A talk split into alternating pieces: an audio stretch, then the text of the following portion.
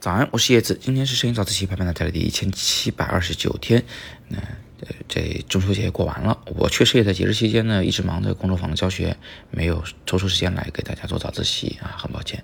不过同学们创作的都是很精彩，其中有两位同学，一男一女，都尝试着用自拍来创作他们的作品。那正好啊，我又看到李文广同学在问我说，这个想自拍婚纱照。说的不知道怎么下手，但其实我之前有讲过两期关于自拍婚纱照的事儿，我就把链接放到语音下方，大家可以抽进去复习。其实我们从另一个角度来讲，就讲讲这个自拍到底有多难。其实自拍呢，主要有三个最大的难点。第一点呢，是你没法构图，你不会像是你拍别人那样，能够非常轻易的知道画面的边界在哪里啊，然后你在哪里，你的身体的什么部位是在画面的边界被截断的。有人说，那翻转屏不就可以了吗？是的，如果你有翻转屏，也就是一种一百八十度的，可以把背屏转成冲前的屏幕的话，你可以自拍。但这前提是你站得近。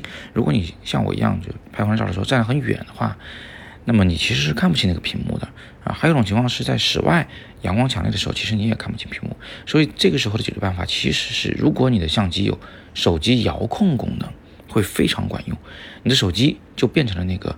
呃，相机的屏幕啊，通过无线来进行连接显示，你可以非常清楚自己到底应该站在什么位置，这个构图是最好看的啊。所以就是这个构图问题以及它的解决办法。然后第二个问题呢是，这自拍的时候你没有办法抓拍，嗯，我们一般呢也只能是通过啊这个定时拍摄，比如说倒计时十秒、倒计时两秒来进行抓拍。我们这次有一位学生本来是想自拍自己的那种。灿烂的笑容的，但是我想这个最大的难点就是在于，你怎么样在相机倒计时两秒吧，或者是十秒完成的时候，刚好笑得那么灿烂呢？这个也太难了，就我们也不是专业的演员，所以这个抓拍呢，真的是有点难度的。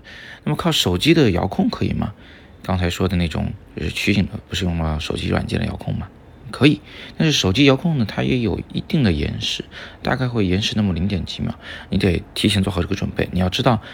就是在你认为的最佳的拍摄瞬间之前，你就要提前按下手机上的那个快门按钮。自拍的第三大难点在于对焦，对焦这件事儿跟我们之前说的这个构图刚好相反。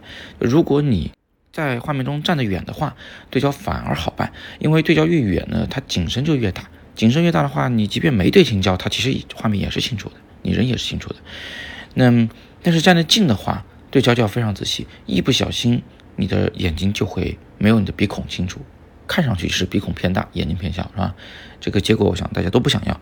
但是我这位同学啊，他只有手动对焦镜头，这就比较麻烦了。他就只能是把这个手动对焦镜头对在某一个估计的距离上，然后自己往前面去站，站在那儿拍一张试试，看自己是清楚还是模糊。这个太难了，因为你拍模糊了，你都不知道你是站得太近了还是太远了。啊，你得一个一个去试，好不容易试好了，你也很难保证你永远都站在那个位置。即便你脚就站在地上那个标记上面了，那你的身体也会前后摆动的呀，细微的差别都会导致对焦失败，所以这也是一个大大的难点。这个时候最好是有一个自动对焦的相机，如果你有人脸识别功能，就请你务必要打开它；如果没有人脸识别功能，那么就最好还是有那个手机的遥控的功能，在手机屏幕上戳一下，相机就对着人对焦了啊。这样的话呢，就是大大的方便了。所以总而言之，大家听到这儿应该清楚了。我们自拍的三大难点：构图、抓拍和对焦，其实呢都可以用手机遥控这个功能来实现。所以现在如果你要再想买一台相机的话，我会推荐你说你要考虑一下。这个手机遥控的功能，它还是挺重要，它很多时候是不可替代的，而且功能还不止可以用在自拍的时候，它可以用在很多别的时候。好，那今天就聊到这儿吧。那关于这次工作坊的学员们的优秀作品啊，以及往期学员们的优秀的毕业作品，我们会在未来来办直播讲座，为大家做分析分享。啊，喜欢同学呢，别忘了关注我们的微信公众号“摄影早自习”。那也别忘了在十一期间。在国庆节期间，我们会在北京有五日版摄影工作坊，喜欢的同学可以报名参加啊，名额有限，预报总数。那今天是摄影早自习陪伴大家的第一千七百二十九天，我是叶子，每天早上六点半，微信公众号“摄影早自习”，不见不散。